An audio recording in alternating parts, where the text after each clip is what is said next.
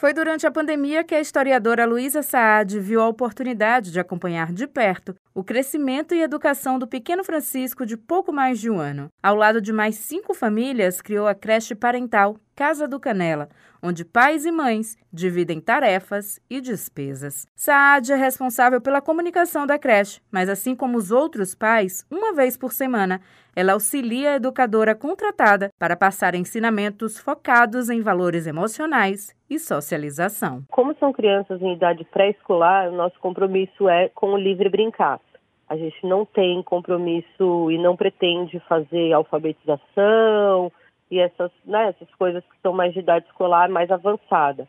É um compromisso com o livre brincar, com estimular né, a sensorialidade das crianças, a criatividade, a coletividade.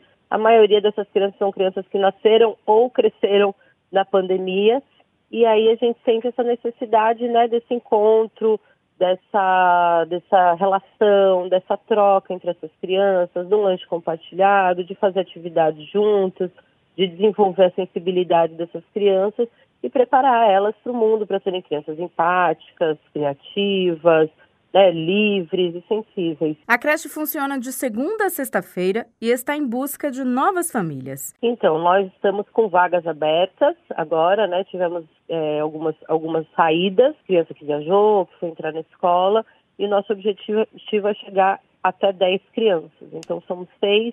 Nosso objetivo é chegar em oito famílias pagantes e duas famílias de bolsistas. A gente também vai oferecer bolsas para mães pretas solos ou famílias pretas de baixa renda que não tenham condição. Para Cristiano Figueiró, professor, músico e pai do Francisco, o projeto é também uma troca de aprendizado, além de repensar a responsabilidade dos pais na educação das crianças. Eu acho que principalmente para além dessa divisão mais igualitária, né, tem uma questão também que todas essas crianças elas também passaram muito tempo no isolamento no período da pandemia, no período mais crítico da pandemia, né? Então agora eu, a gente tem observado nesse primeiro mês de contato assim que uh, muitos muitos ganhos positivos nessa nessa convivência. Eu acho que não só as crianças estiveram em isolamento, mas os pais também estiveram em isolamento, né? Então é muito, é muito interessante ver como os pais também estão desenvolvendo e evoluindo junto com as crianças, né? Para conhecer o projeto ou saber mais das vagas oferecidas, basta entrar em contato por meio do Instagram da Casa do Canela,